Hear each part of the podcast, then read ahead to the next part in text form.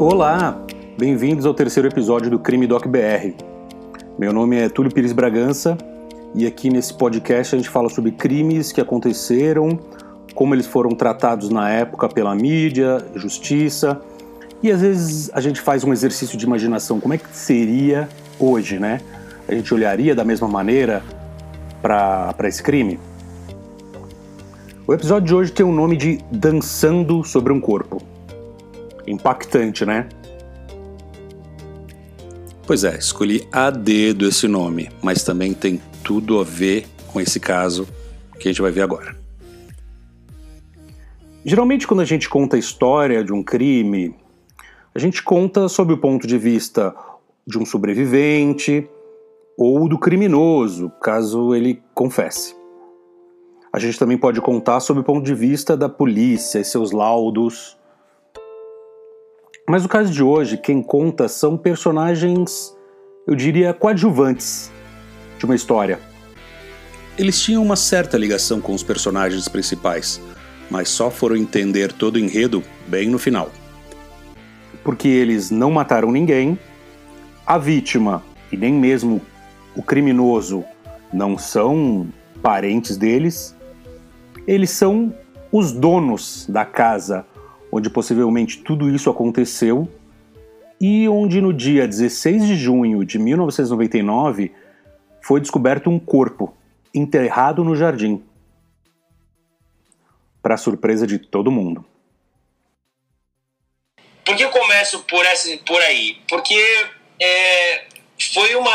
O, que mais marcou pra gente foi pensar, porra, tinham oitenta e tantas pessoas caminhando é, por cima de um morto. Você fala, cara, mas como assim? Então. O corpo encontrado era de Luiz Guiz, 29 anos, caseiro da família. Linda dos Anjos, 32 anos, a caseira da família, mulher de Luiz, foi presa acusada de assassinato. Esse crime teve pouca repercussão na época a maioria das matérias feitas. Esse crime aconteceu no Guarujá, no condomínio Jardim Acapulco. Se não me engano, até o Neymar tem uma casa lá. É... Foi um crime com pouca repercussão. A maioria das matérias feitas na época são mais em relação ao dono da casa, o jornalista Ferreira Neto, que era muito conhecido, apresentou vários talk shows e jornais em vários canais de televisão, tinha programas em várias emissoras de rádio até seu falecimento em 2002. Quem vai contar toda essa história é o Raul, o filho do Ferreira Neto, e a Marta, esposa. Só lembrando que nesse podcast nós falamos de crimes reais, descrevendo algumas cenas e momentos que podem ser fortes para algumas pessoas. Então, preste atenção.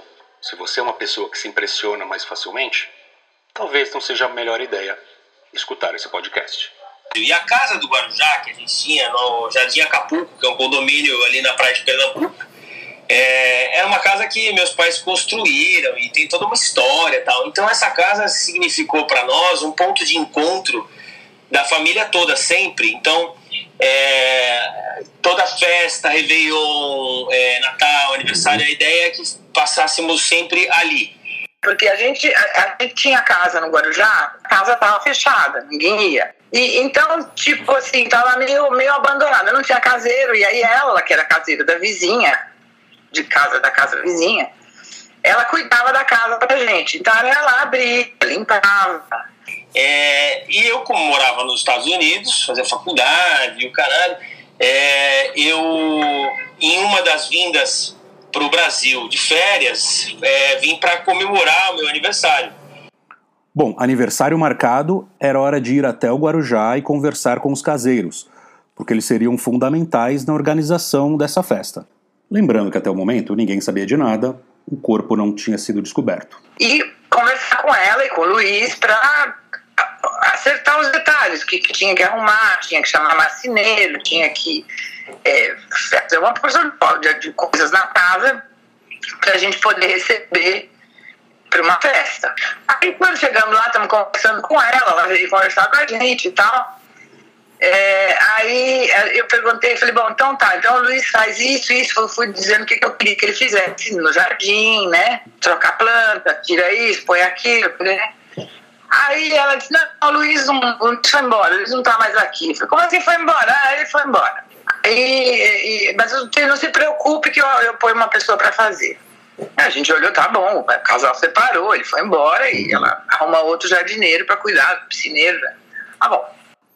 Ok, finalmente chegou o dia da festa. E tudo estava exatamente do jeito que a Marta tinha pedido, e todo mundo ia poder comemorar e celebrar o aniversário do Raul. Tava todo mundo se divertindo pra caramba, menos um membro da família.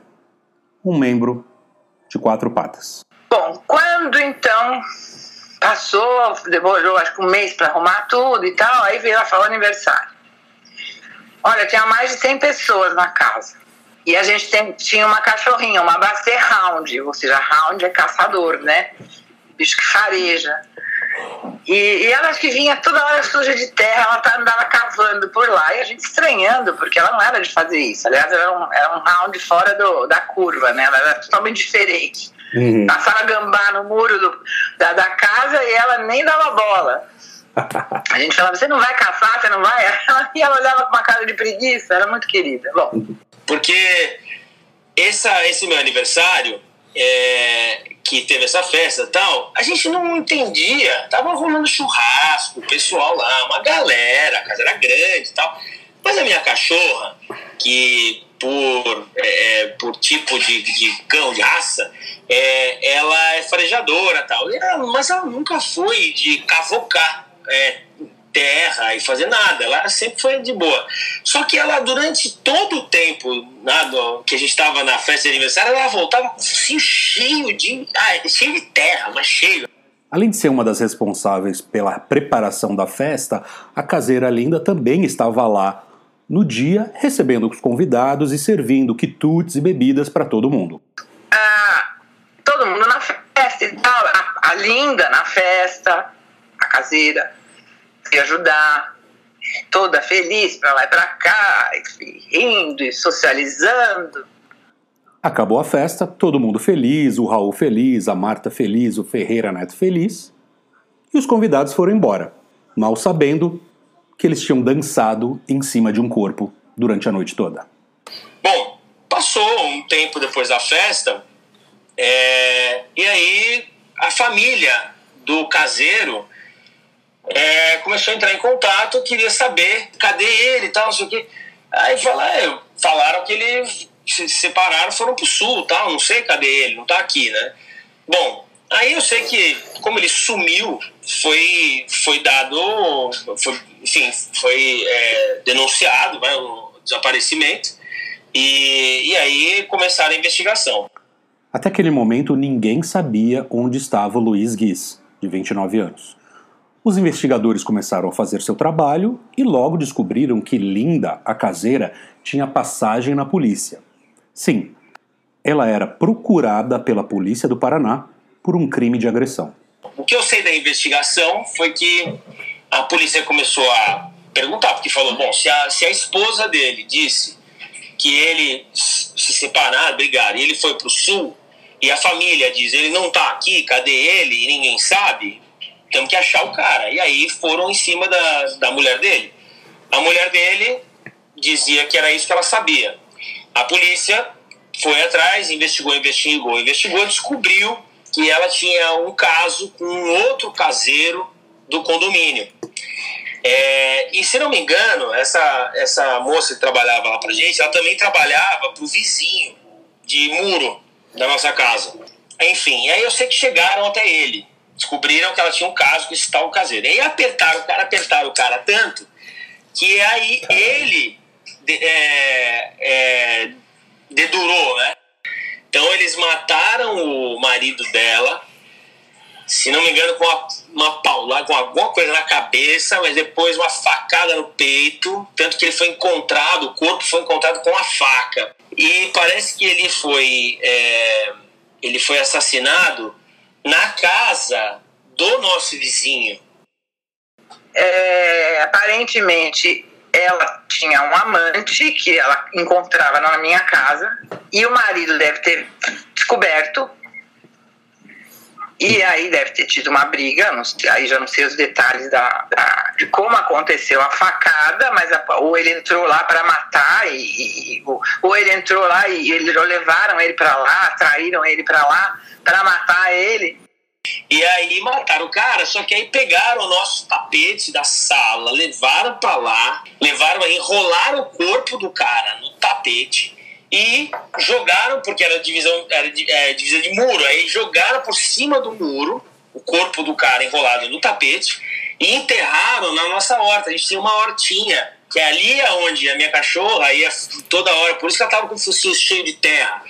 Porque eles enterraram, então assim, você pensa, na horta, que a gente tinha, tinha coisa, tipo, assim, enterraram e acho que plantaram porra, as coisas em cima.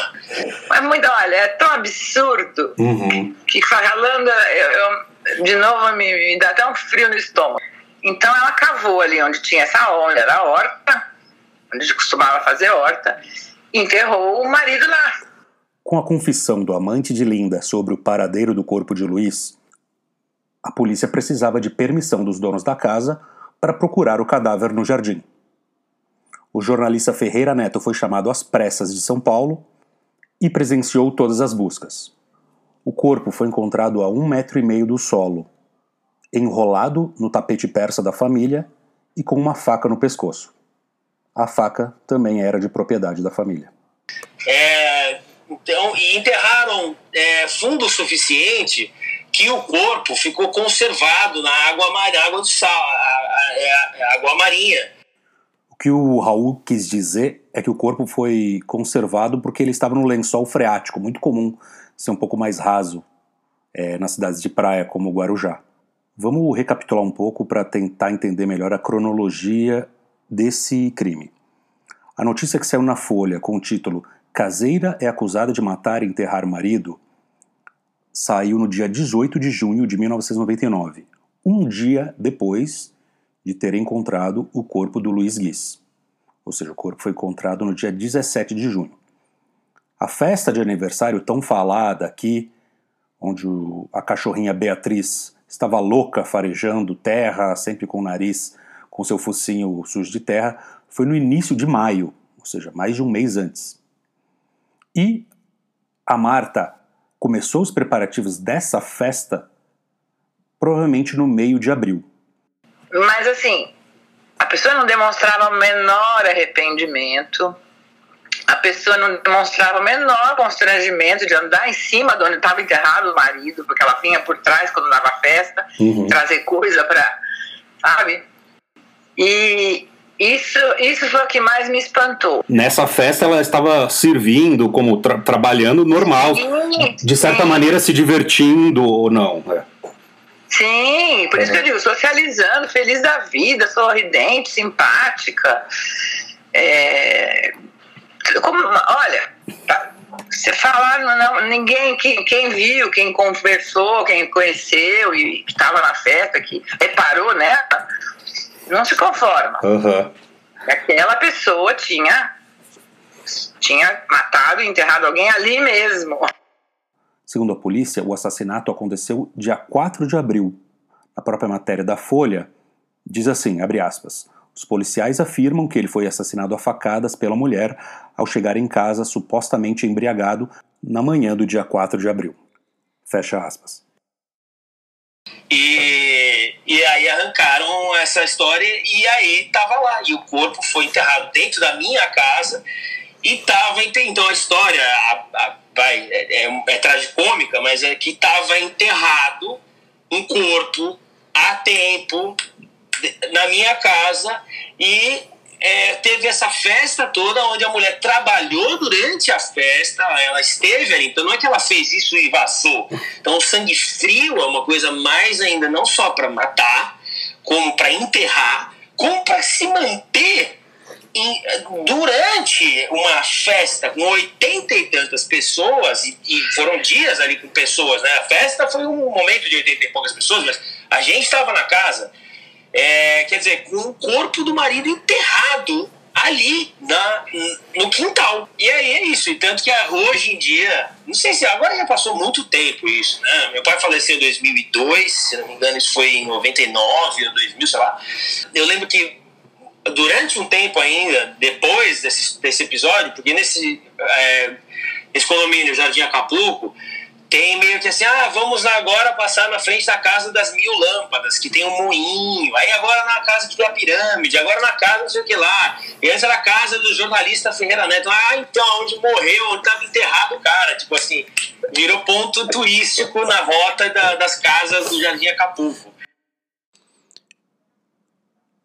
Eu não consegui achar quase nenhuma outra informação sobre o paradeiro da caseira Linda dos Anjos, ou Lindaci dos Anjos. Mas segundo o Raul e a Marta que contou aqui a história, ela sim chegou a ser presa. Isso mostra o quão pouco o caso foi tratado pela mídia. Que só quis sensacionalizar um pouquinho, falando: olha, o jornalista famoso. Na casa do jornalista famoso encontraram um corpo. Não foram atrás de maiores detalhes. Isso acontecendo aqui no Guarujá a reflexão que tanto o Raul e a mãe dele, a Marta, fazem sobre como foi possível alguém dissimular tanto, né? É algo incrível. E a Marta conversando comigo, ela falou: Olha, é, a maioria das pessoas não convive com uma assassina. Eu convivi e não tinha a mínima ideia de que ela podia ser. Porque a gente sempre está imaginando que os assassinos são loucos, são, não sei, de repente tem um olhar meio perdido e que nunca que eles são pessoas normais e podem estar andando com a gente. Mas é? Será que tem andando algum perto da gente? Será que a gente tem conhecidos que fizeram coisas que a gente não tem a mínima ideia? Porque assim, eu jamais imaginaria que aquela pessoa, que era, ela era tão dócil, tão é, é, gentil, tão. É, sabe, cara, jura, não era uma pessoa nervosa. Aí você fala, não tem nada a ver uma coisa com a outra nesse fator, mas a gente tem a tendência de achar que tem. E, e, e, e realmente não tem, é uma pessoa extremamente de boa, realmente de boa, uma pessoa que não dava. É, enfim, não era, não tinha conflito, resumidamente. Era uma pessoa para conviver que não tinha conflito. Era tranquila, não tinha conflito, era uma pessoa agradável. Jamais diria de levar adiante não só é, assassinar é, porque foi ela quem assassinou, né? Não foi uhum. o, o, amante. O amante ajudou uhum. a enterrar. Sim. É, mas de, mas de continuar ali. Cara. Isso, cara, para mim, eu fico pensando, cara, isso é onde você fala, meu Deus do céu, porque uma coisa você. Enfim, já tá, tá subentendido. Se você escutou até aqui, meu muito obrigado.